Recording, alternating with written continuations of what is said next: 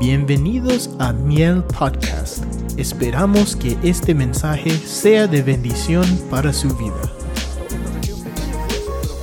Puede marcar la diferencia. Mire lo que dice el primer libro de Juan, por favor, o la primera epístola del apóstol Juan, o la primera carta, como usted mejor le parezca, hermanos. Vamos a ver ahí el verso 14, quería del 16, pero vamos a retroceder dos versículos y vamos al verso, el verso 14 del capítulo 4 de la primera epístola, no la segunda, ni la tercera, sino la primera. Mira lo que dice, hermanos, aquí el verso 14. Y nosotros hemos visto y damos testimonio que el Padre envió al Hijo para ser el Salvador del mundo. ¿Quién está escribiendo esta, esta carta? Obviamente Juan, ¿verdad? ¿Quién era Juan? ¿Cómo conoció Juan? ¿Cómo conoció, perdón, Jesús a Juan y Juan a Jesús? ¿Cómo lo conoció? Eh, literalmente, literalmente. O sea, Jesús empezó, hermano, su ministerio y luego empezó a llamar personas y curiosamente llamó a dos parejas de hermanos. Primero encontró a Pedro, hermanos, y Andrés, que estaban pescando. Luego siguió, dice, y encontró a Juan y Jacob, hermanos. Y dice, hermano, que los llamó. Unos estaban pescando y otros estaban remendando las redes.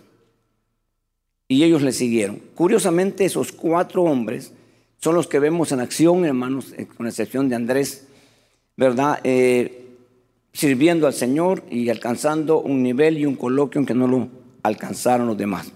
Pero aquí Juan, nosotros, nosotros hemos visto, nosotros no podemos decir eso porque no hemos visto a Jesús, pero él sí lo vio y dice nosotros hemos visto y damos testimonio. Verso 15, todo aquel que confiesa que Jesús es el Hijo de Dios, Dios permanece en él y él en Dios. Está conmigo, ¿verdad? Verso 16, y nosotros hemos llegado a conocer, ¿quién está hablando aquí, hermano? Juan, ¿verdad? Hemos llegado a conocer, aquí se involucra todos, hemos, nosotros, ¿verdad? Vosotros serían ellos, ¿verdad? Los que están afuera, pero ustedes, pero aquí es todos. Y nosotros hemos llegado a conocer y hemos creído el amor que Dios tiene para con nosotros. Dios es amor y el que permanece en amor permanece en Dios y Dios permanece en él. Verso 17. En esto se perfecciona el amor en nosotros para que tengamos confianza en el día de juicio, pues como Él es, así somos también nosotros en este mundo. Verso 18, el amor, dice, en el amor no hay temor, sino que el perfecto amor echa fuera el temor, porque el temor involucra castigo y el que teme no es hecho perfecto en el amor. Nosotros amamos porque Él nos amó primero. Si alguno dice, yo amo a Dios y aborrece a su hermano, es un mentiroso porque el amor, dice, porque el que ama, porque el que no ama, perdón, eh, a su hermano, a quien ha visto, no puede amar a Dios, a quien no ha visto. Y este mandamiento tenemos de él, que el que ama a Dios, ame también a su hermano. Mire pues, vamos a, a usar esta horita que tenemos, tal vez unos minutitos más, para poder descifrar en nosotros estos textos. Y vamos a tener que, hermanos, nosotros, ¿verdad? Este, esforzarnos. Hace ocho días estuvimos en el retiro. Eh, yo no sé quién podrá decirme de los que fueron, por supuesto, ¿verdad? se quedó este año. Bastante gente no pudo ir, espero que por razones justificadas, ¿verdad? Porque el retiro es para nosotros y es un esfuerzo común. Eh, eh, conlleva muchas cosas. Hoy tenemos la facilidad de que eh, hay hoteles cerca. Si no quiere sacrificar su cuerpo, pues ahí están los hoteles. hay la comodidad los, de, los, de los vehículos, hermanos equipados hay muchas cosas. Es muy poca gente la que acampa. La verdad, mm, la mayor parte pues tiene sus medios. Eh, yo estuve la primera vez en ese retiro en el 1985. ¿Cuántos años serían ya? 38 años. No había nada de todo lo que hay ahora. Hay un montón de cosas, hasta un hospital está cerquita ahí. No existía nada de eso, mucho menos la comodidad. No había. Entonces, hermano, sin embargo, eh, yo no estoy seguro porque yo no tuve el acceso para ver el número, pero hubo un año, creo que fue el 87, 88, por ahí más o menos, creo que fue el 88, donde vinieron iglesias de San Francisco, de Richmond y de diferentes, hasta de México vinieron gente, gente, no pastores, gente. Tuvimos un número aproximado, según los números que escuché yo, de 10 mil personas adultas. Una carpa enorme. Eh, nuestra iglesia, al retiro donde yo estaba, íbamos alrededor de 4.500 personas, solo nuestra iglesia. La iglesia Santana traía 1.200 personas. La iglesia San Fernando 500 y algo. Y así se hacía el número grande. Eh, y estuvimos ahí, hermanos, con muchas experiencias. Eh, nosotros en algunos, algunos, algunos años no podíamos entrar ni un culto adentro. Nos tocaba con ese gran movimiento. Y un año, un año no sé exactamente qué año, pero se les dio de comer a los hermanos. A todos se les dio la comida.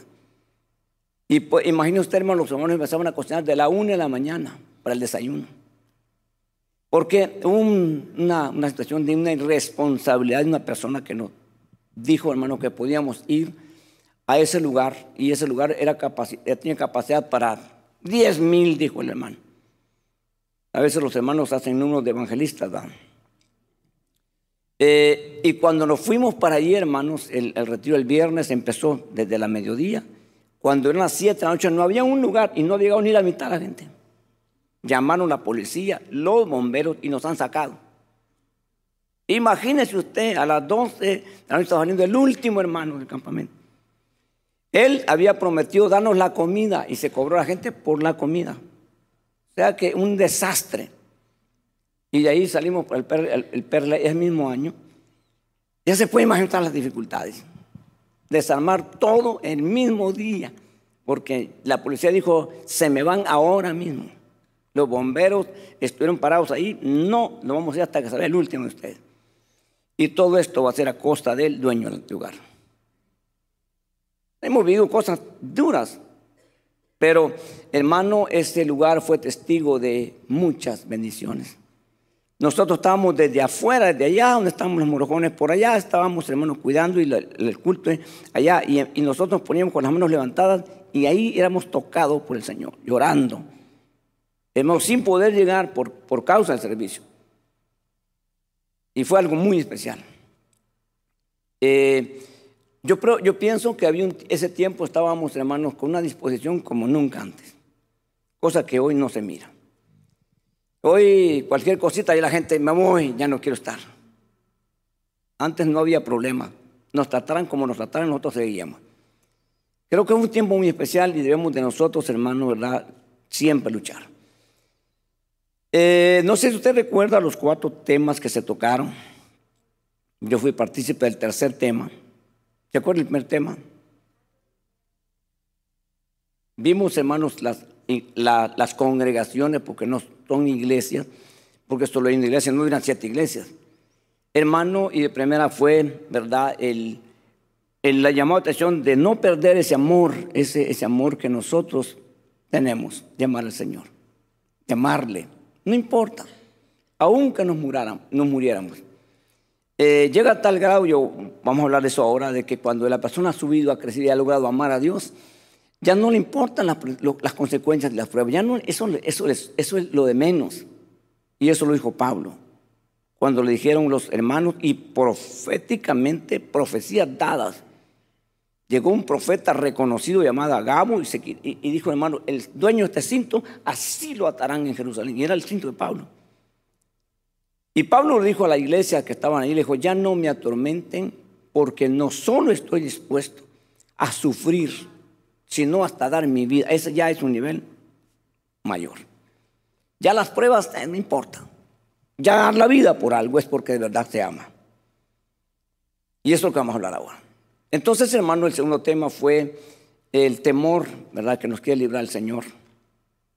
el, tercer, el segundo tema. El tercer tema fue, hermanos, las mezclas. Tenemos que luchar por ello. No dejar entrar nada.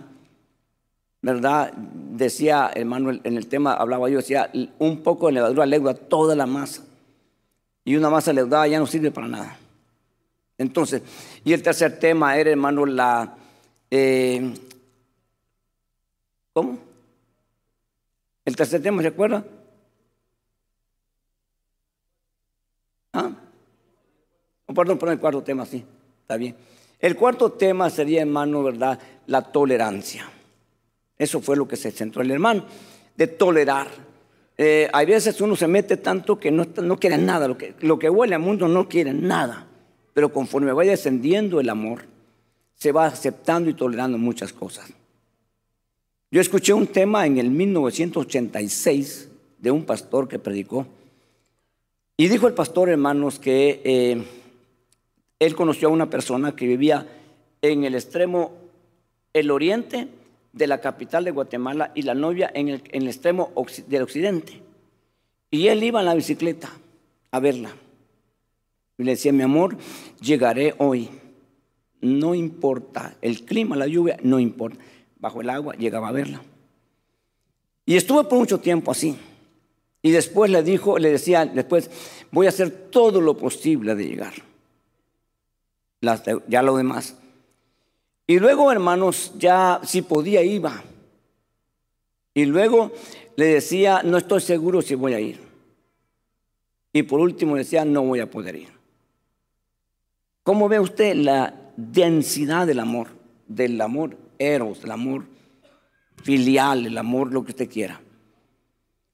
Y así, a mí se me quedó tan grabado en el 1986, yo digo, yo no quiero descender, yo no quiero dejar de amar al Señor. No importa lo que pase, no importa las, mientras pueda, yo voy a hacer todo lo que pueda. Porque el, amor no tiene que descender, sino que tiene que crecer. Ok, entonces hermanos, ahora vemos nosotros que Juan, hermanos, se llama, se llama el apóstol del amor el apóstol que realmente se entregó y amó al Señor. Eso significó, que literalmente Juan tuvo un acercamiento, hermanos, muy único con Dios, con Jesús. Y de tal manera que la Biblia registra que Juan llegó hasta, hasta recostarse en el pecho de Jesús. O sea, esa es mucha confianza. Pero el amor va dando confianza. Entonces, hermano, ese hombre sí valió la pena oír que hable del amor, y es el que más habla. O sea, hablar cualquiera ahí que hable, hermano, y que diga y que predique un mensaje bien bonito, pero no vive nada de eso, no vale la pena. Realmente eso no, no va a tener mayor impacto. Y eso es lo que hoy en día estamos nosotros viviendo, a lo que nos estamos enfrentando. Hay muy poco amor. Hay, mucho, hay muy poco interés. Se buscan beneficios y conveniencias pero no amor, porque amor es dar a, cambio de nada.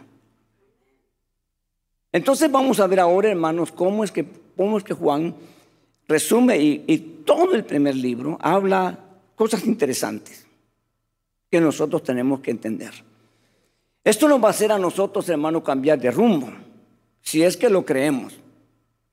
Si no, nos vamos a quedar, hermanos, como dice un dicho vulgar o secular, montados en nuestro macho. Nadie nos bajará de ahí. Y vamos a hacer las cosas como nosotros pensamos, como nosotros creemos, como nosotros nos gusta, pero no como Dios dice. Y se me olvidó, hermano, pero todavía tengo tiempo. Iba a anunciar y, y ahorita me acordé. Eh, cuando fuimos a retiro, hermanos, buscamos a alguien que viniera a limpiar la carpeta y la limpió bien, está bien limpiecita. Eh, les pedimos que por favor, ¿verdad? No, me, no entren acá al, templo, hermanos, bebidas de color, ni soda, ni café, nada, por favor. Eh, agua embotellada está bien, pero nada que, porque encontramos muchas manchas.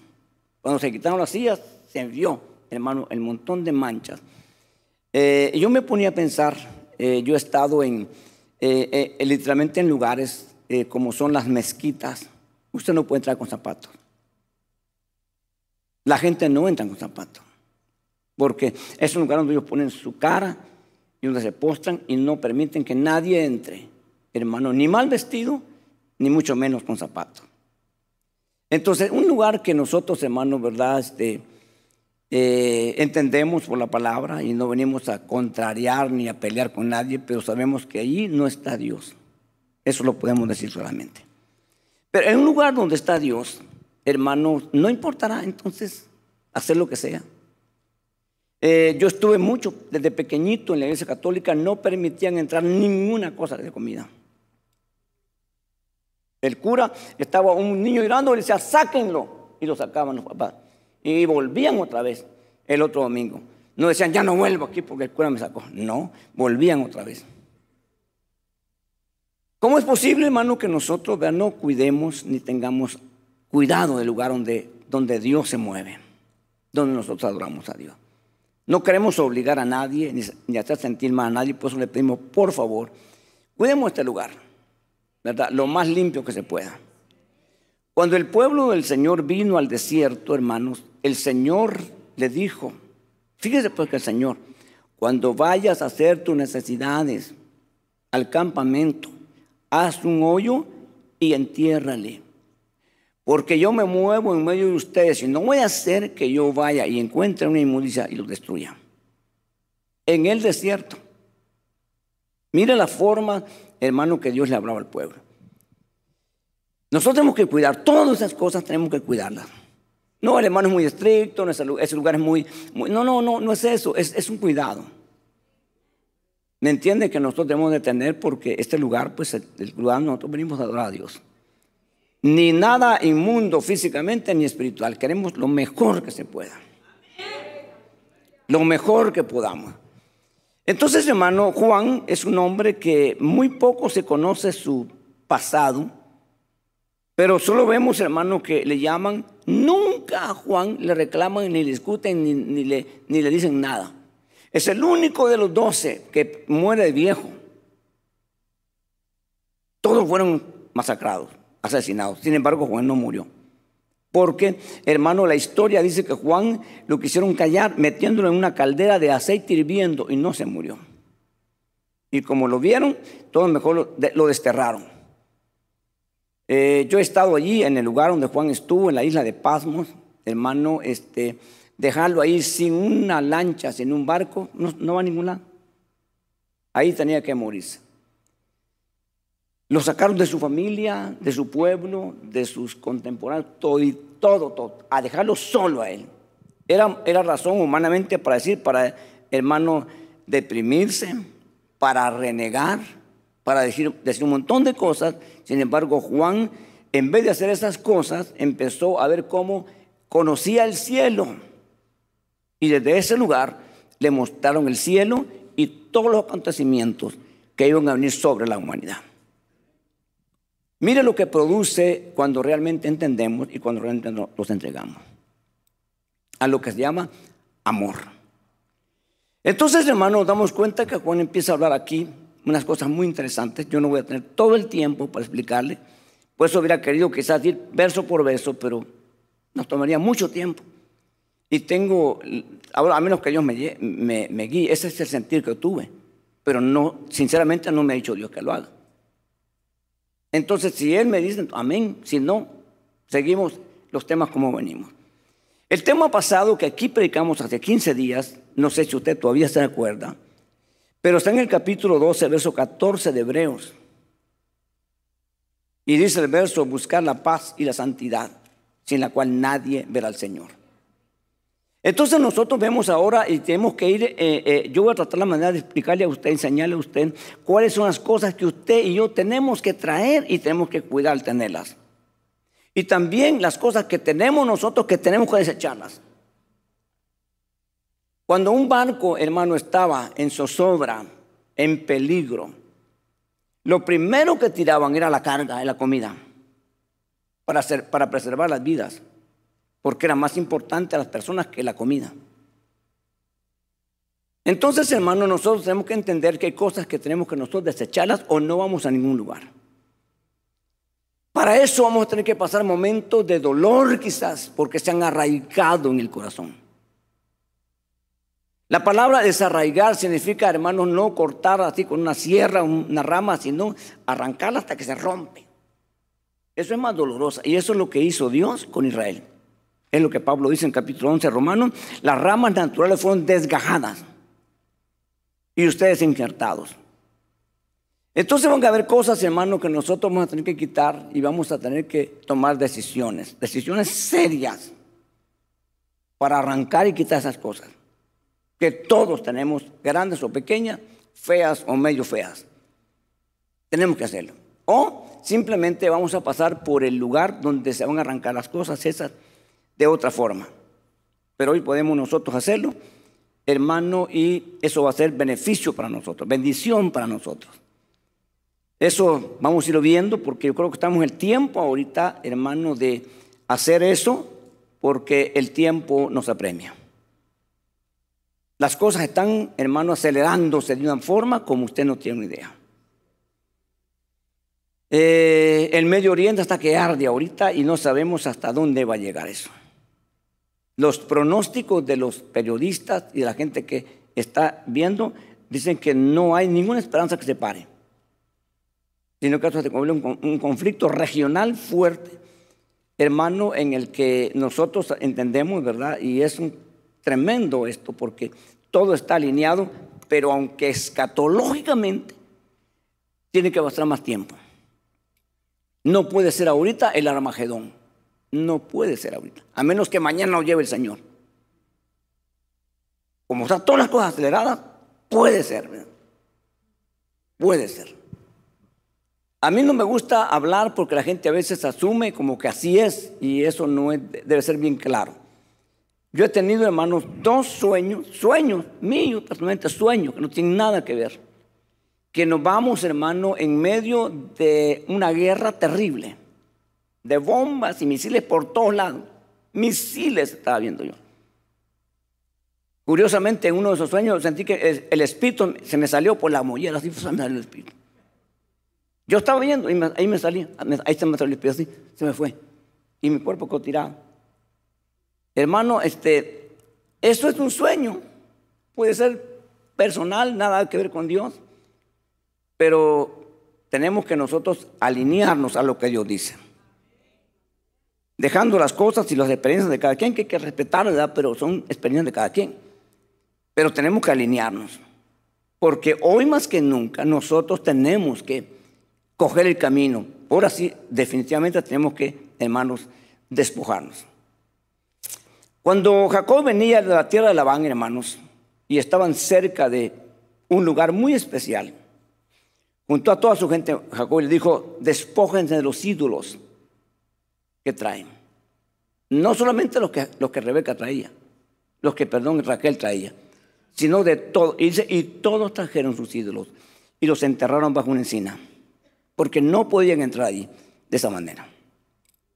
Entonces, Vamos a tener que nosotros va a pedirle al Señor que nos ayude, hermanos, porque esto está, está muy acelerado. Eh, entonces, hermanos, tenemos que revisar ahora el, el amor que está en nosotros. Y no es porque usted lo diga ni porque usted lo muestre, hermanos. El amor se muestra de la forma que Juan lo está diciendo, que es palabra de Dios.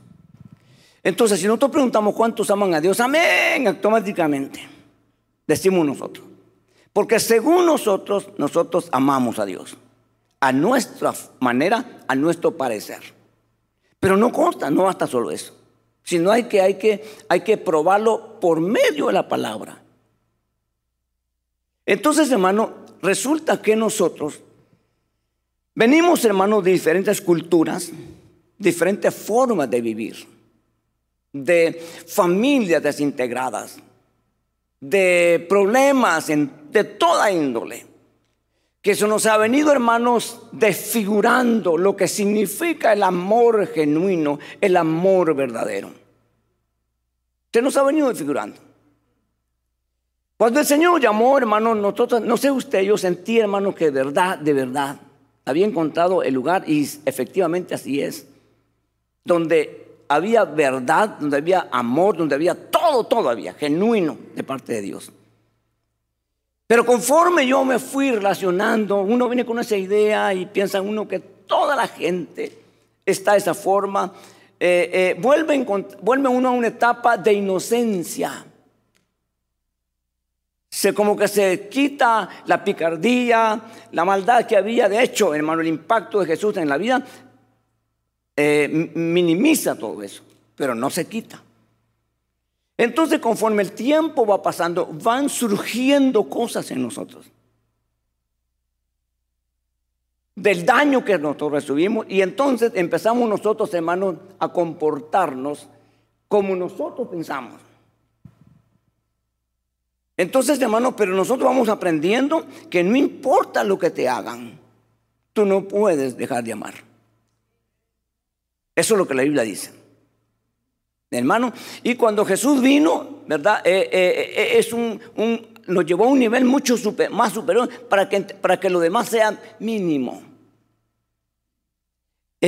¿Cuál es el lugar, hermano, elevado? Es Jesús dijo, el Nuevo Testamento enseña, y Jesús lo dijo, amad a vuestros enemigos.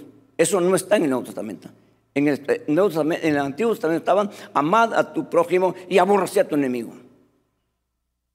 Pero aquí resulta que Jesús dice, amad a vuestros enemigos. ¿Por qué? Porque si nosotros, hermano, claro, no significa que voy a vivir con ellos, no, no, significa que los voy a traer a mi casa. Pero yo tengo que mostrarles el amor de Dios que está en mí.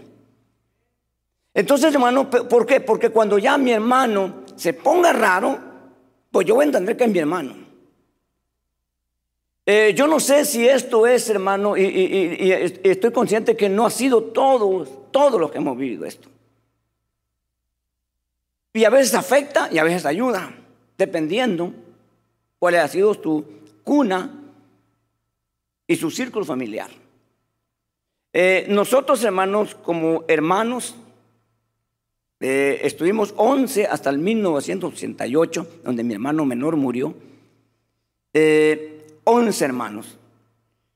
Una familia tan unida que tocaban a uno, nos tocaban a todos. Nos ayudábamos y, todo en familia. Nunca pasó en mi mente, en mi pensamiento, tener una mala intención o un mal deseo para ninguno de mis hermanos y mis hermanas, sino que cuidarnos. Entonces, nos peleábamos, sí, nos peleábamos, nos discutíamos, es cierto, pero al rato estábamos ya bien. Porque al fin y al cabo éramos hermanos. Y no podíamos nosotros, hermanos, eh, dañarnos. Podíamos discutir y podíamos decir lo que no nos gustaba, pero nunca dañar. Entonces, porque esto es importante, ¿por qué le estoy diciendo esto? A mí me beneficia esto porque yo no veo hermano realmente que me, que me sea un gran sacrificio. Me cuesta, pero no un gran sacrificio tolerar, amar, soportar a los hermanos. Veo a un ministro que no están ahí. Y a veces escucho un poquito su testimonio, su vida, cómo fue, y, está luchando con eso, hermano. Entonces, ah, ¿por qué le digo esto, hermano? Porque cuando, cuando Adán sale del huerto, empieza a procrear, empieza a verse la familia de Adán ahora. Y el diablo que ya había afectado a la pareja en el huerto, ahora quería afectar a la familia fuera del huerto. Y el primer asesinato que se da en el mundo, en seres humanos, es un hermano contra otro. Es un odio y una molestia tan grande, tan grande, que no pudo eh, eh, con ella. Entonces, desde ahí el diablo viene buscando cómo dañar la familia que hablamos anteayer. Porque hoy nosotros, dice la Biblia, que somos familia de Dios.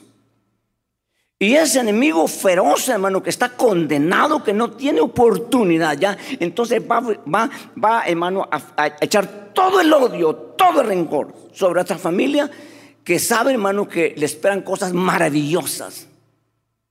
Entonces va a tratar la manera de afectarlos y, dañarles. Esa es tu tarea y no descansa en eso. Entonces nosotros tenemos un Padre bueno, un Padre perfecto. ¿Estamos de acuerdo, verdad? O, dígame usted lo contrario. ¿Cuál es el error en Dios? ¿Cuál es la injusticia en Dios? No existe.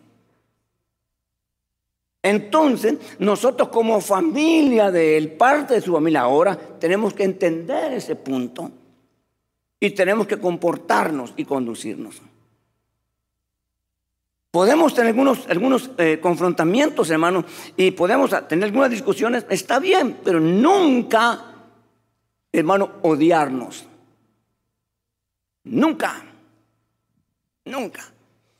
Si, alguien me hizo daño, yo le voy a llamar a esa persona y le voy a decir, mira, tú me hiciste esto y esto. A mí me dolió, a mí me afectó.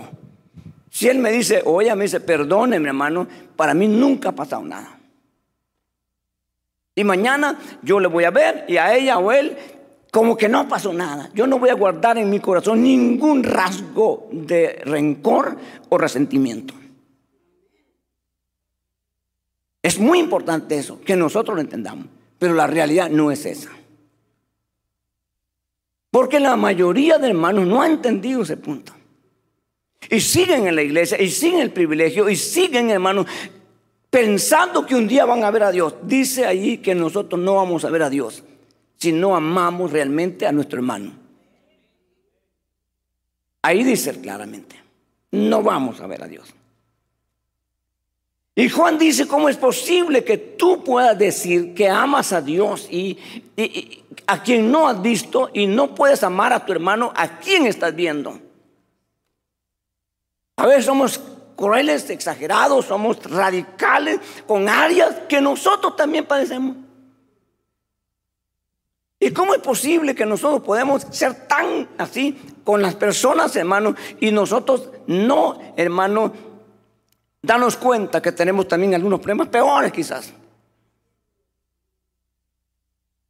Hay personas que a mí me han dicho, hermano, mire hermano, que fulano, mire, mire, pies, pies, pies, aunque yo estoy peor, pero él tiene que. No, ¿cómo es eso? A mí me han dicho así. Yo he hecho cosas peores y así, pero él tiene que arreglarse. No se puede hacer eso. Siempre hay que buscar la forma como, hermano, ayudarnos y no destruirnos. Porque el amor edifica, el amor lleva a un punto, hermano, en que te importa más tu hermano que tú mismo. Eso es muy importante. Y cuando digo amor, es porque no, no que vamos a tolerar y que vamos a hacer que lo. No, no, se le va a llamar la atención porque llamar la atención es muestra de amor. Es decir, hermano, andas mal, eso no se hace, hermano, pero no con la intención de destruirlo, de avergonzarlo o de echarlo. No, con la intención de ayudarle. ¿Me explico? Hermano, de poder rescatar al hermano. O de alinearlo en el carril correcto. Esa es la intención. Pero no vamos a lograr eso, no lo vamos a lograr si nosotros no dejamos que ese amor empiece a crecer en nosotros. No vamos a lograrlo. Porque hay gente que el capricho puede más que el amor. Y discúlpeme, si habemos personas aquí, aquí. Y digo habemos porque hay que involucrarnos todos. Hermano, entonces el capricho es una sensación fea, horrible, no de Dios que es propia de nosotros, alimentada por el diablo, no por Dios. Hermano, cuando, cuando Caín se puso así, se puso feo, feo. Y le dijo Dios a Caín, le dijo Dios a Caín, haz lo mismo que hizo tu hermano y vas a tener aceptación. Y más se enojó. Y le está hablando Dios. Y le dice Dios, después hermano, otra vez le vuelve a decir Dios, mira, porque ha demudado tu rostro, porque se mira en la cara. La amargura, el sentimiento, todas esas cosas se muestran en la cara, aunque la gente, aunque en este caso las hermanas se pongan make-up de todos modos, mira. Nosotros los hombres pues no nos echamos nada, ¿verdad? Pero de todos modos se nota. Hermano, la, condición de la persona se nota en el rostro porque no está presentación. Y es importante que nosotros, especialmente los que prediquemos, hermano, lo que predicamos, deberíamos de dejarnos, hermano, que Dios nos ayude, porque aun cuando predicamos y cuando tocamos temas de los cuales hemos sido nosotros víctimas, no lo hagamos, hermano, para vengarnos, ni para eliminar a la gente. Nunca deberíamos, como dijo el, gran predicador de los años 800, Spurgeon, nunca usar el púlpito como una trinchera de cobardes para de aquí tirarle y nadie me puede decir nada porque todos están callados. Aquí le puedo decir sus verdades. Mejor dígaselas en persona de buena forma, con intención de rescatarlo. Desde el púlpito nunca se puede corregir, hermano, a una persona cuando estamos todos necesitados de Dios. Aquí venimos porque necesitamos, hermano, el, auxilio de Dios, eh, la indicación de Dios, la instrucción de Dios. ¿Me entienden? Y si necesitamos una exhortación para que nos la digan de buena manera a nosotros. Y va a ser fácil decir, tiene razón, perdón hermano. Se va a unir más y va a crecer el amor entre esas dos personas.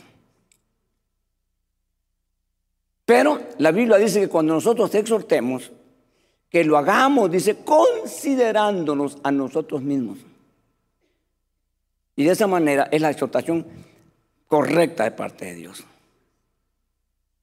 Ok, entonces hermano, nosotros traemos un montón de problemas complejos, hermanos, dificultades, muchas cosas que las camuflamos bajo una sonrisa o una manera amable, cuando en la verdad no somos amables.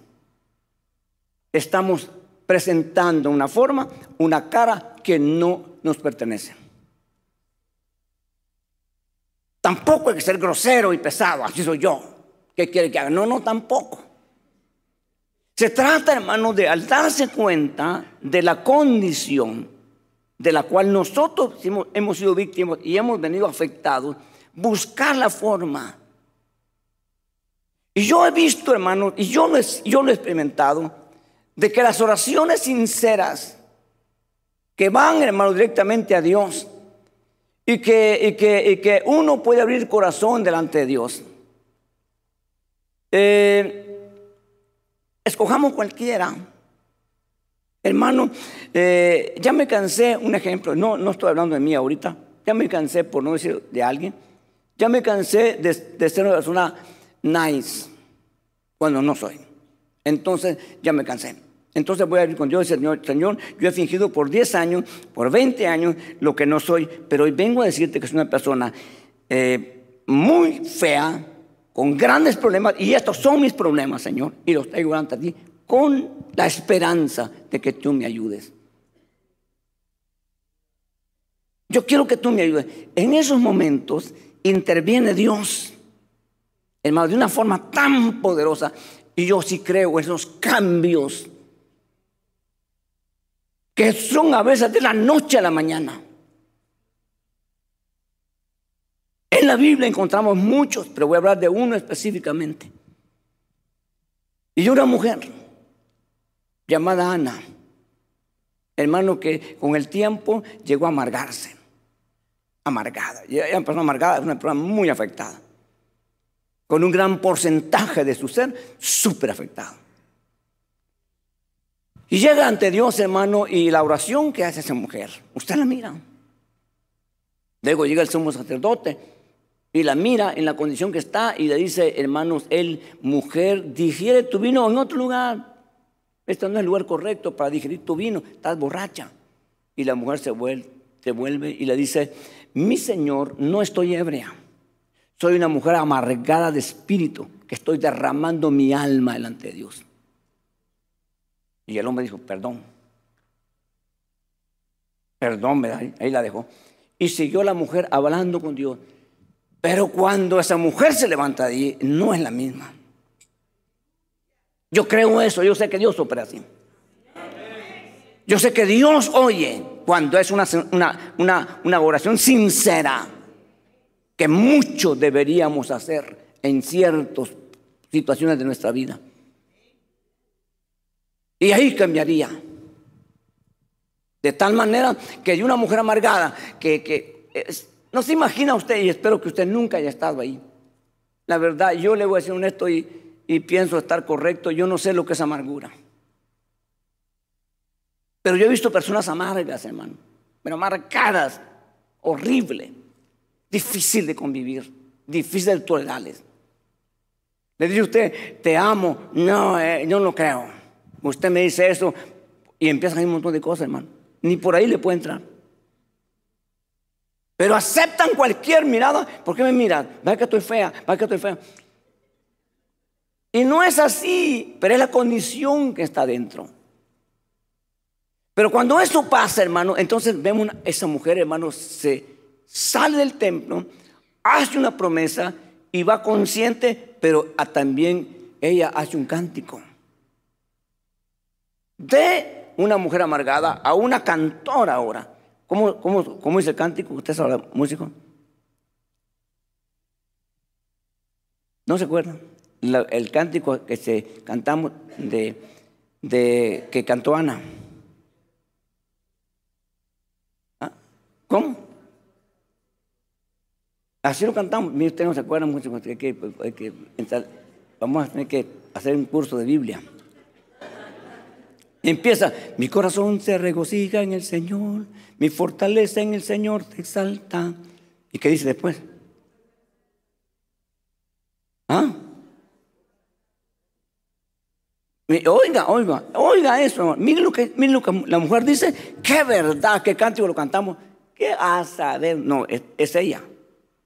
Qué cántico más especial. Increíble que una mujer amargada, una mujer en una situación, ahora está cantando un cántico muy lindo. Que nosotros podemos cantarlo. Mi corazón está regocijando, Señor. No, hermano, está regocijado de otra cosa. No todos, pero algunos sí. Entonces, nosotros necesitamos entender esto. Porque cuando vamos nosotros la palabra amor, dice la Biblia, Dios es amor. Dios es luz. Dios es verdad. O sea, son cosas importantes que son parte de la naturaleza de Él. ¿Por qué el amor? Porque el amor, hermano, jamás buscaría hacer un daño. Prefiero morirme que dañar a un hermano o una hermana. ¿Sabe lo que significa dañar a alguien, hermano, dentro de la iglesia? De alguien que confiaste si te traicionó. Cuesta superarlo. Cuesta salir de ahí, hermano. Porque el diablo, pues que nos reprenda, sabemos que él solo daño hace. Pero mi hermano, mi líder, me hizo eso, hermano. Hay miles y miles de gente en el mundo que salieron de la iglesia, súper. Y cuando usted escucha, no, hermano, de verdad, usted no lo creería lo que fue capaz de hacerle. Tremendo, hermano, tremendo. Pero volvemos otra vez a las familias. Dejando a Noé, a, perdón, a, a Adán, brinquemos para poder avanzar, pues, a David. David es una situación tan dura que, hermanos, es una cosa terrible. Terrible hizo la, David, hermano. Le quitó la mujer al hombre más, más recto y más fiel. Un hombre, hermano, que definitivamente mis respetos para Urias. David quiso que tapar el sol con un dedo y, traerlo cuando está en proceso de gestación para decir, es hijo de él. Y ahí se el problema. Vino la guerra, se metió con su mujer y la embarazó. Así pensó, pensó David, salirse. Pero Urias, hermano, cuando David lo confronta al tercer día, le dice, ¿por qué no has sido con tu mujer? Tu mujer ha venido a la guerra. ¿Cómo voy a estar yo en la guerra? Eh, como mi mujer le dijo, cuando el arca del pacto está a cielo abierto y mi líder Joab está en batalla. No puedo complacer mis instintos aunque tengo derecho, porque es mi mujer. Cuando está el problema, estaba dando en la cara a David. Pero tú te puedes quedar cuando tú tenías que estar en la guerra. Hermano, entonces, otra solución, mátenlo. Pero eso afectó toda la familia de David. David es un gran guerrero, un gran rey, pero con una familia, las peores familias que hay en la Biblia. Las peores familias, los peores hijos. Uno quiso matarlo a él, otro violó a su hermana. ¿Sabe lo que significa una jovencita que la violaron? ¿Sabe lo que significa? Y cuando es tu hermano, cuando es un vago que ni modo, hermano, ¿me entiendo? Y fíjese, hermano, que esto es interesante porque en la ley decía, si una doncella es violada en el campo y no hay nadie que la oiga, es la culpa toda del hombre. Pero si es violada en la ciudad y ella no gritó y no dijo, ella es culpable también. Porque aquí podían oírle, gritar y decir, Hermanos, yo he estado con familia aquí y, en otros lados, hermanos, con problemas de diferentes tipos. Estuve fuera porque a veces la gente cuando llega uno como que quiere decirle cosas que a por pena o por, por, o por X de razón. Entonces, eh, eh, estamos con una persona hablando en otro lado que ha tenido un problema así con su muchacha, hermano, y entonces este, eh, los papás dijo, mira, ¿sabes qué? Dejémoselo a Dios. Está bien, pero eh, hermano, yo le, si yo fuera, mi hija, yo le diría, hija, yo te apoyo. ¿Quieres que hagamos una denuncia? ¿Quieres que una denuncia? Yo te apoyo. Si mi hija me dice, no, papá, no quiero, ok, pero te ofrecí. Nunca puede decir, porque hay un montón de personas que dicen, yo le dije a mi mamá y mi mamá se hizo la loca. Yo le dije a mi papá y no, no, no, le, importó. Y esto me trae, yo, yo he estado visitando, hermano, así, persona. Durísimo. He tenido que ahora llevarla a perdonar al papá, a perdonar a la mamá y decirle, hermano, ¿por qué? ¿Por qué? Porque no le hicieron caso. Entonces son cosas, eh, pero estamos en la familia. Hermano, la muchacha cuando salió se rompió el vestido y dijo, no, ¿para qué quiero este vestido? Ya no soy virgen. Y se echó polvo en la cabeza y salió gritando. Era hermana de Salón. De, de, de, no, no, de, de Absalón.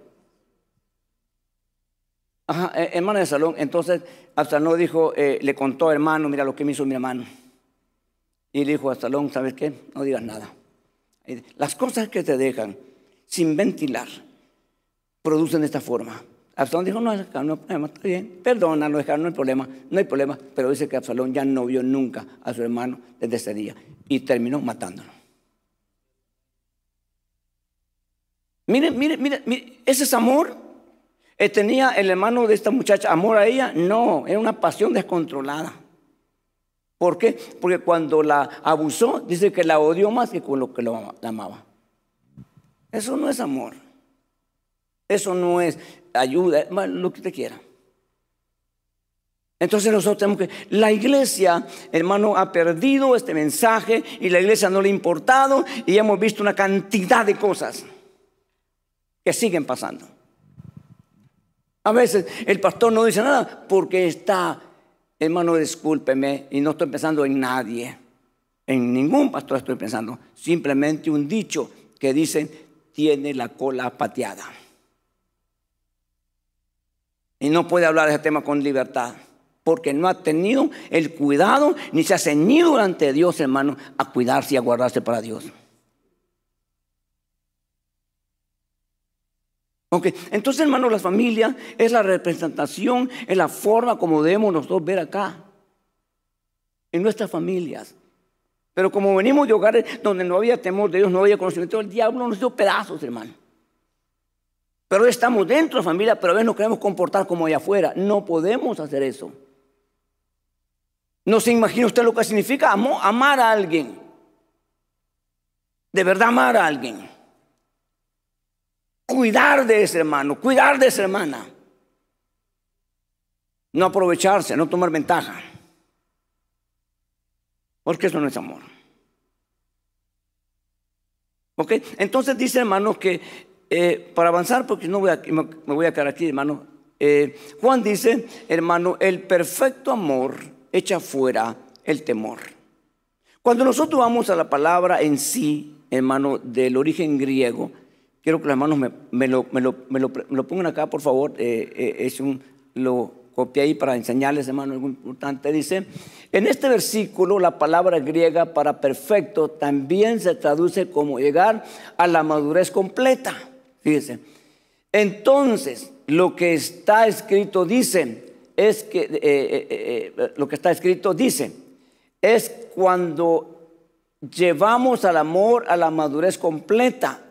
Cuando nosotros trabajamos, cuando nosotros entendemos, cuando nosotros vamos allí, ¿cuál es, cuál es el resultado? No tendremos que lidiar con el miedo nunca más. Porque es una situación que se siente en el sistema. Yo no sé si alguna vez usted ha tenido miedo. Yo no sé si usted sigue teniendo miedo. Y si eso ya no se controla, se pasa al otro paso que es pánico, fobia, que se manifiesta en sensaciones de, hermano, ansiedad y, desesperación. Entonces, cuando nosotros trabajamos o entendemos o permitimos que ese amor crezca esa dimensión, usted no tiene que lidiar con el miedo, ¿ya? lo que venga, lo que pase. Usted está seguro. Usted está, hermano, en una, en una condición que usted no tiene que lidiar con el miedo. El miedo ya no tiene espacio en su corazón. Usted tiene la seguridad de Dios, la seguridad de su palabra. Eso es el sentido de relación entre usted y Dios. Pero vamos al sentido, pues intentamos mejor este asunto en el sentido matrimonial. Cuando el amor empieza a crecer, usted ama más a su mujer que cuando la estaba conociendo. O a su marido. O no le importa. O está esperando que se muera ella o él para volverse a casar. Ahora, el peligro es de los que humanamente piensan, es que cuando eso empieza a trabajarse en una pareja, es una un, introducción de uno y del otro. Que se llega a ser una sola carne. Eso, es, eso no es fácil, hermanos. Eso no es de la noche a la mañana. Eso lleva su tiempo. De tal manera que si uno de los dos parte, el otro ya no tiene razón por qué vivir. Ya vive, hermano, claro, si es cristiano, que en Dios y está esperando un día reunirse con su Señor y ver al, al que amó o a la que amó, obviamente no a ver lo que hay aquí en la tierra. Eso es muy poco común en la iglesia del Señor, porque allá afuera no existe eso. No existe. El hombre que ama de verdad a su mujer prefiere morir que viva su mujer. Y viceversa, la mujer prefiere morir que el hombre viva. Cuando ha llegado ese nivel de amor. Cuando se ha trabajado ahí. Cosa que no vemos. Se deja una mujer por cualquier cosa. Se deja al marido por cualquier cosa. ¿Cómo, cómo que por cualquier cosa? Y el trabajo de los, pastores que tenemos, hermano, en consejería matrimonial, en hablar con, las parejas, hermano, en ver las cosas que tienen que hacer. Hay muchas cosas que la mujer, hermano, no está haciendo realmente para, para mantener esa relación con el hombre. Y viceversa, a veces el hombre tampoco está haciendo eso. Está buscando nada más la conveniencia. Y a veces, a veces puede pasar también, hermano, puede pasar también que uno, una de dos partes ha sido tan devastada que no puede aceptar. Pero sí responde a lo negativo, así inmediatamente. Cualquier cosita que haga, es porque no me amas, es porque no, me, no te intereso. Eh, lo negativo responde así, pero no a las, a, a las muestras de amor. El amor no es solamente besos, abrazos y palabras son hechos. ¿Ok? Si Dios nos hubiera quitado del cielo, hijos, mi creación, los amo. Y la verdad de Dios. Pero ahí miren ustedes cómo salen. Pero no, está del cielo diciendo Dios, los amo, los amo y los quiero y los voy a rescatar. Voy a mandar a alguien a rescatarlos. Hermanos, ¿sabe lo que ha pasado hoy en Medio Oriente? ¿Sabe esas familias, esos jóvenes, esas personas que se llevaron esas personas para allá a torturarles, hermano? ¿Qué quisiera hacer un padre, un hijo, hermano, por rescatarlos? Pero no pueden entrar, ahí se quedan también. Tienen que entrar una fuerza especial con súper, súper adiestramiento y mucha experiencia. Si es que se quiere intentar rescatar a un rey. Los judíos tienen, tienen récord. No sé si usted ha visto el rescate que hicieron cuando, cuando un avión fue rescatado con todos los judíos. Cómo llegaron con los aviones, hermanos, y aterrizaron sin darse cuenta. Con las luces apagadas. ¿Cómo hicieron esa operación? Nunca antes vista. Yo no estoy muy al día de las noticias, pero creo que ya rescataron a algunos de los, de los rehenes. Ya lo sacaron. Entrar a Gaza ahorita como, como judío es irse a poner a la boca del león. Pero hicieron ya una operación. Entonces, para rescatarnos a nosotros, no era cosa fácil. No había quien podía rescatarnos. Por mucho que te amara tu papá y tu mamá, ¿qué podía hacer por ti? ¿Qué podía hacer por tu hijo, tú como padre, madre? ¿Qué podías hacer? Nada. Sin embargo, la operación de Jesús el experto.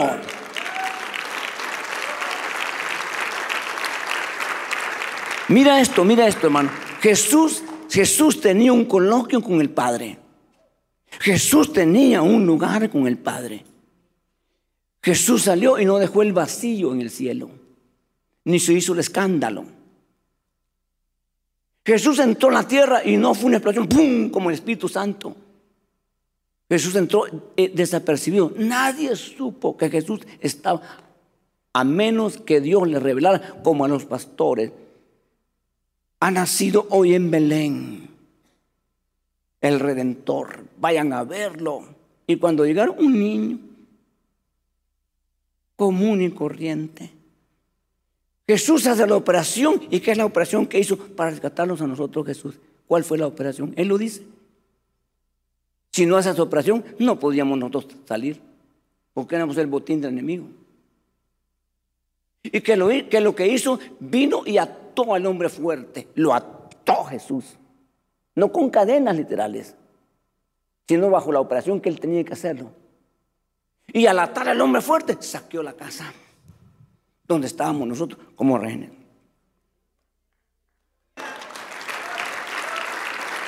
Hermano, y ahora Ahora no nos importa eso. Muy poco se enfatiza en esto.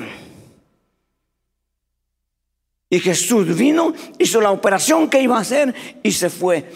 ¿Fue un gran escándalo en la tierra? No. Solo sus discípulos se quedaron así y los ángeles vinieron y le dijeron, ¿por qué miráis al cielo?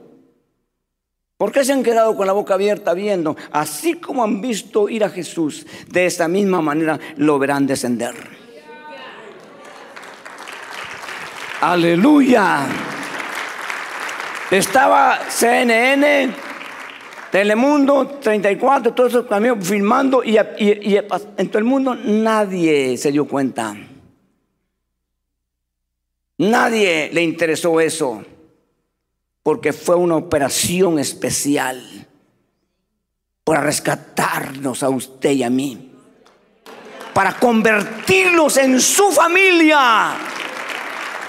¿Y qué conllevó todo eso? ¿Qué movió eso? ¿Qué fue? El amor por nosotros. Entonces, no es solo palabra. Claro, llevan palabras, pero no es, no es todo palabra. Hay personas que miran, parejas que uno mira de la mano, se besan. No estoy en contra de eso. Es un poco frión, pero hermano, no, no es eso todo. ¿Me explico? Ok, pero así como se expresan de cariño, también cuando se enoja, usted lo viera. Tiene esa facilidad de expresar las dos cosas. Se dicen de todo. A mí me quedo asustado, hermano. Pero hay que comprometerse. A mí no me enseñaron, hermano, no sé, bien que me enseñó, por eso estoy tratando de hacer los consejos prematrimoniales y luego los matrimoniales. Pero yo me casé con mi esposa y le dije, yo nunca, me propuse, yo nunca le diré a, mi esposa, ni siquiera, ni siquiera la palabra común aquí en Estados Unidos, ni siquiera común, y esa palabra no me gusta, pero la voy a decir, nunca le voy a decir a mi esposa estúpida, nunca, porque sé lo que significa y no quiero dañar con la que voy a vivir toda mi vida. Yo me estoy casando con ella para mi vida, toda mi vida. Y no voy a dañar a una, una mujer que está dañada y yo la dañé. No, no voy a hacer eso. Me propongo y lo hago y aquí está enfrente. Yo nunca le he hecho nada por estilo, ni quiero nunca decirle. Una vez me salió una palabra, ya le he dicho a usted, me salió en inglés. Y ni sabía qué decir. Le dije así, la, Biblia, le dije, I hate you. Y estaba esperando que, y me dijo, ¿what? ¿Qué? ¿Qué? Me dijo. Y le dije, no sé qué quiere decir. Me vino esa palabra. Y, me dijo, eso quiere decir te odio. Uy, no, rechazo, reprendo. Pero imagínese, salió, pero así, hermano, no sé por qué me salió. Pero pues obviamente, pues no estoy yo, eh, no estoy yo consciente. Ahí aprendí esa palabra, hey, you, no, no. Esa palabra no, no está bien. Entonces, hermano, eh, uno tiene que proponerse. Entonces, con el Señor, Hermano, uno tiene que de verdad, hermano, decidirse, amarle, a servirle, y no importa si nos va, perdone la frase, muy, muy, muy, muy, muy, muy secular, no importa que le vaya de la patada.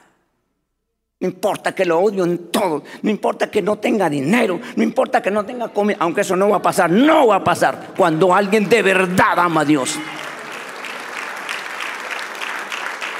Porque mucha gente depende de las circunstancias y cómo le vaya.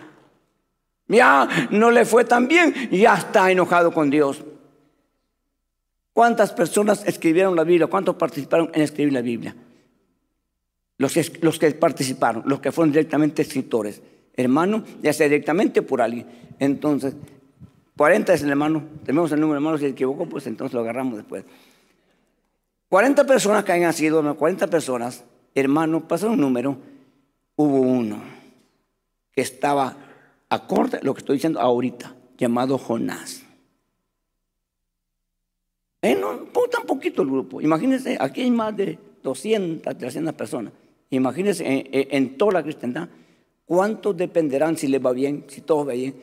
Hay veces, hermano, que no te va a ir tan bien, porque Dios va a probar, hermano, y vas a, y vas a también tú demostrar que no estás aquí por lo que Él te da, sino por lo que Él es. Aleluya. Eso es muy importante. Lo que da Dios está en segundo lugar, pero lo que Él es, está en primer lugar. Y usted debe programarse, amar a Dios por lo que Él es no por lo que le da. Si le da amén, si no le da, no importa, usted lo va a seguir amando.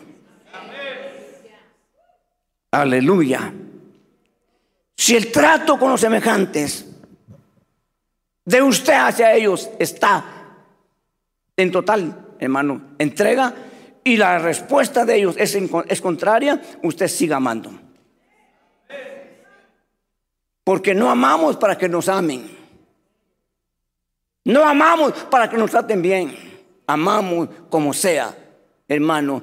Eh, pregúntele a una mamá si su hijo está feo. Ninguno, ay, qué lindo mi niño. Oh, lo máximo. Porque el amor de una madre es algo único. ¿Me explico? Entonces, hermano, es importante que nosotros entendamos este punto pero que este amor empieza a creer y no a menguarse. Porque pregúntese usted ahora cuánto realmente ama a Dios. ¿Ama a Dios más que cuando comenzó o menos que cuando comenzó? Está caminando al revés. Hoy que le conoce, después de 10, 15, 20 años, hermano, yo en el caso ya casi 40 años, yo, yo he visto y conocido al Señor de muchas cosas. Eh, a mí me ha bendecido el Señor. Fue una, fue una situación aquí, aquí me, aquí me enseñó Dios cosas que, que, definitivamente, hermano. Yo vine a trabajar aquí a tiempo completo con tres familias. Dos de los primeros que comenzamos están, hermano, en el ministerio, pero yo aquí vine a, experimentar lo que es andar en la calle sin ni, un, sin ni un dólar en la cartera. Aquí. Yo ni en El Salvador. Yo en un tiempo que andaba mil pesos en la bolsa, hermano, con mi carro propio. No pica un carro. De lujo para andar ahí, hermano. Y resulta que aquí en Los Ángeles vine, vine el 26 de diciembre, el 27 estaba ya trabajando. Nunca tuve un trabajo. Una vez apliqué en cinco lugares y los, los cinco me llamaron. Y yo escogí a dónde ir a trabajar. Y así, esa es mi vida. Yo dije, para me voy para el Pablo, yo renuncio al trabajo y dije, este trabajo nunca vuelvo. Y el dueño, que era un iraní, me dijo, eh, my friend, así era, mi amigo, si no funciona el trabajo donde vas, me dijo, aquí está el trabajo para ti. Y yo por dentro dije, renuncio, nunca vuelvo. Yo no puedo aceptar que hubiera fracasar el ministerio. Yo no puedo, yo no puedo aceptar eso. Y cuando vine aquí, hermanos, durísimo. Yo apliqué en, Taco Bell, en McDonald's, en, a dónde no iba, días enteros repartiendo, las aplicaciones, de ningún lado me llamaron. De ahí, hermanos, un hermano que trabajaba con el post office, todavía trabaja el hermano. Me dijo, hermano, van a, van a, a agarrar este, para repartir cartas. Me dijo, pero va a hacer el examen en Santa Bárbara. Ah, yo voy, le dije. Pero le van a hacer, mira, el examen está difícil, me dijo, pero yo le voy a enseñar el examen que le van a tomar. Porque yo hago exámenes aquí. Ok. Y nos dijo, no, hermano, yo iba con la mente y yo dije, este es mío, este trabajo es mío, aquí yo lo agarro. Y fui, hermano, y el hermano que me acompañaba era 70 o más para pasarlo. Y yo saqué, ahí tengo la carta, acabo de encontrar hace poquito, hermano me saqué 87 puntos. Hombre, hermanos, los chinos y los americanos aplazados. Me felicitaron. Me dijo, lleve esta carta y empecé de Mojave. Todo a panel repartiendo la carta. Y sí me llamaron. Fíjese, me llamaron, pero yo me moví de casa. Entonces la carta llegó a la casa donde estaba para que ya estaba el trabajo listo. Y yo esperando, yo esperando, nunca me llegaba la carta. Fui, me dijeron, la regresaron, pero ya no hay oportunidad. Me perdí la oportunidad. Mi hermano era una trampa, creo yo. De ahí ya, ya no podía. Me dijo el hermano, va a haber otra entrevista en la, en la ciudad de Pandel y seguro, hermano, vaya para ahí. Y fui, hermano, y fui, no, con la carta, me dijo, vaya, y ustedes lo van a... Y llego a las 8 de la mañana, en el primer turno me tocó a mí la entrevista. Y eran como unas 20 personas. Llegó el, el, que iba, el que iba eh, dijo, tú, tú, tú, tú, tú, tú, tú, véngase. Y me deja a mí sentado, hermano. Mire, así, así por persona. Y yo me sorprendí, dije, yo, ¿y a mí por qué no me llamó? Yo nervioso, hermano. De ahí llegó más gente. Dijo, todos los que tienen cita a las nueve de la mañana pasen. Y me vuelvo a quedar yo solo. A las diez ya no aguanté. Le dije, mire usted, yo estoy de las ocho de la mañana. ¿A dónde estabas? Me dijo. ¿Y por qué no pasaste? Porque estoy llamó las, las personas. Métete, pues. Y ya me metí a, fácil. Me dijo, andaste el examen de drogas y estás contratado. Nunca me llamaron. Con el examen de drogas, que usted ya seguro. Y no me llaman. Entonces Dios me habló y me dijo, Dios me habló. Y me dijo, hasta aquí tú has dependido de tu fuerza y tu agilidad.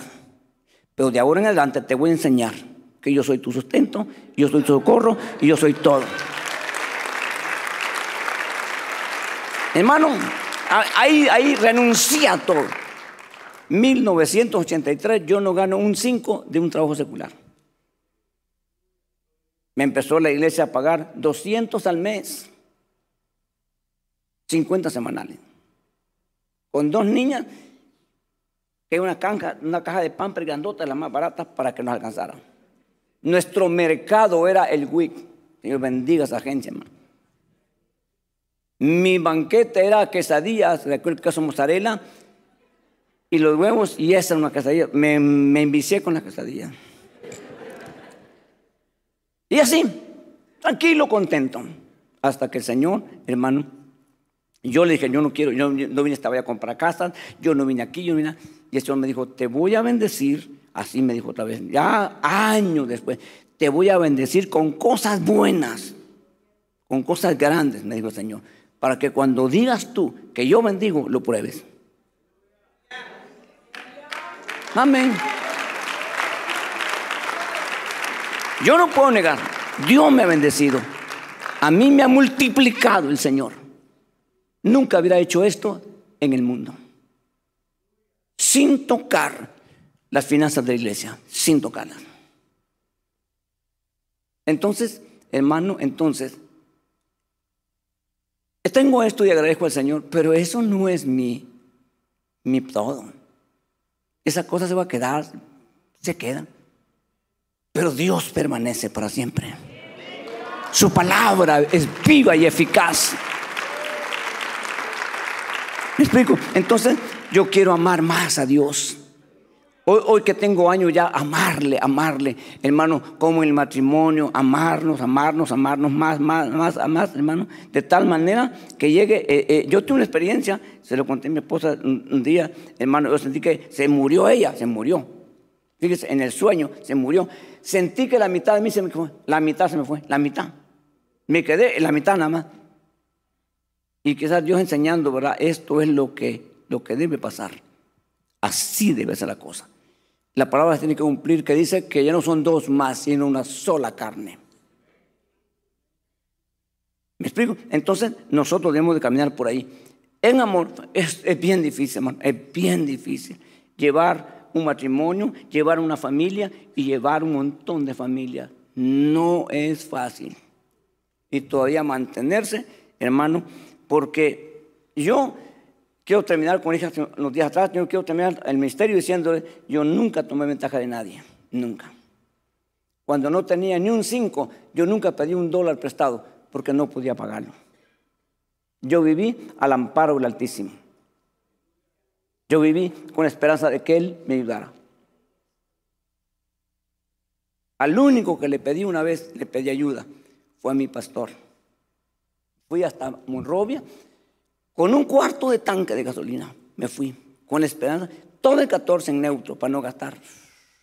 Llegué y le dije, hermano, este, fíjese que vengo aquí, le digo que, que eh, me ayude. ¿Cómo así vos? Me dijo.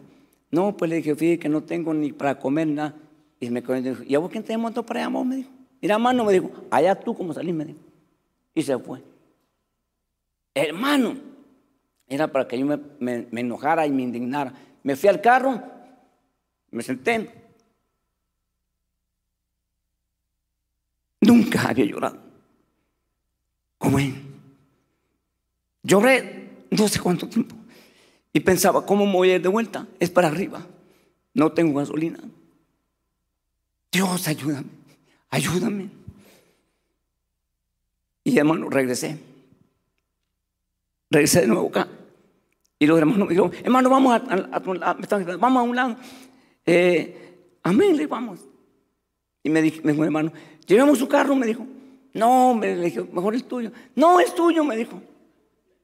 Amén, sin gasolina ya. Entonces me dijo, hermano, no tiene gasolina, por lo que trae. Pasemos, me y me lo llenaron el tanque. Me lo llenaron, hermano. Fuimos, ya tenía el tanque lleno para moverme. Y cuando regresé al apartamento, estaba un hermano. Y aquí está la esposa, aquí está la esposa. Y me dijo, hermanos, este hermano me dijo, Dios me ha puesto que te ayude. Y me dio 95 dólares. Y no te voy a dejar de ayudar, me dijo, hasta que puedas. Todas las semanas, 95 dólares. A veces 100. Y así pudimos surgir. Sé lo que es ahora como dijo Pablo, estar en escasez. Sé lo que es eso. Y sé lo que es estar bendecido hoy. Lo que es tener ahora lo necesario. Esa es mi vida, yo quiero servirle, yo quiero amarle. Yo quiero amar al Señor, le invito, amemos al Señor. Aunque no tengamos que comer, aunque no tengamos nada. Amemos al Señor, amemos al Señor, amemos. Y seámosle fiel. Seamos, seamos íntegros. Íntegros, seamos honrados. mis papás me decían en vida desde chiquito, a todos nos decían, hijos, aunque pobres, pero honrados. No se lleven lo que no es de ustedes. Yo me acuerdo de eso. Y yo nunca quiero tocar ningún dinero que sea de Dios. A ustedes les cuesta trabajar para que yo viva a sus expensas, a sus costillas, como decimos. No es fair, como dicen los americanos, no está bien. Yo he tratado de invertir todo ese dinero en todo lo que se pueda. Y voy a seguir haciendo lo que pueda, hermano. Porque nunca le hemos dicho, hermano, traiga dinero. Hermano, no, hermano, mire, nunca he tomado un minuto para pedir dinero. Ahora, yo, no enseño, que el diezmar no es beneficio para Dios, es para nosotros. Yo diezmo, desde que me convertí hasta el día de hoy, yo diezmo. Yo diezmo. Yo no puedo diezmar más que los demás porque hay gente que, que gana más que yo gano. Pero me propuse una cosa hace muchos años. Y quizás esto nunca lo sabe nadie hasta aquí. Yo dije, hermano, yo no puedo dar más, ni estoy en competencia, pero voy a hacer una cosa, muy poca gente aquí ofrenda y se ofrenda muy poquito, entonces yo voy a ofender más que todos. Yo doy mi diezmo y 120 dólares, que los hermanos saben, todos los meses de ofrenda. Yo quiero, yo quiero hacer, es mi, mi deseo. Esto nunca lo he dicho. No sé si sería bueno decirlo, pero este es mi punto. Para que yo sea, hermano, siempre vaya adelante en algo. Y si, si, y si hubiera necesidad de lo que Dios me ha dado para beneficio de esa, con gusto, con gusto. Lo haría. Porque mi vida es Dios. Mi esperanza es que Él me, me lleve cuando Él venga. Ese es mi deseo. No es ser famoso, no es tener esto, no es tener lo otro, nada. Lo que yo quiero es que irme con el Señor venga. Eso es lo que yo quiero. Si la gente está en ese acuerdo, vamos a ir juntos y vamos a ir trabajando. Y si no, pues amén, hermano. Respeto su posición. Pero una cosa le digo, donde quiera que esté, donde quiera que vaya, ame al Señor. Séale fiel. Y Él le retribuirá con mucha bendición. Porque Dios ama a la gente fiel. La ama a Dios. Dije que no iba a tardar mucho porque hoy esta mañana me un poquito afectado, hermano, de mí. Pero me he ido despacito. Pero no podía, hermano, dejar de mi responsabilidad. Porque todavía puedo. Yo creo que oremos, hermano, y le demos gracias al Señor, que podamos bendecir al Señor y, y que usted se proponga algo y lo haga delante de Dios. Quizás nadie le escuche, quizás nadie se dé cuenta, pero Dios va a oír. Y Dios es el que va a encargarse, hermano, de bendecirlo, de ayudarlo, de mantenerlo de pie, sin caída. Gracias por entonar a Miel Podcast. Para escuchar más mensajes como este, visítanos en YouTube, Iglesia de Cristo Miel AV.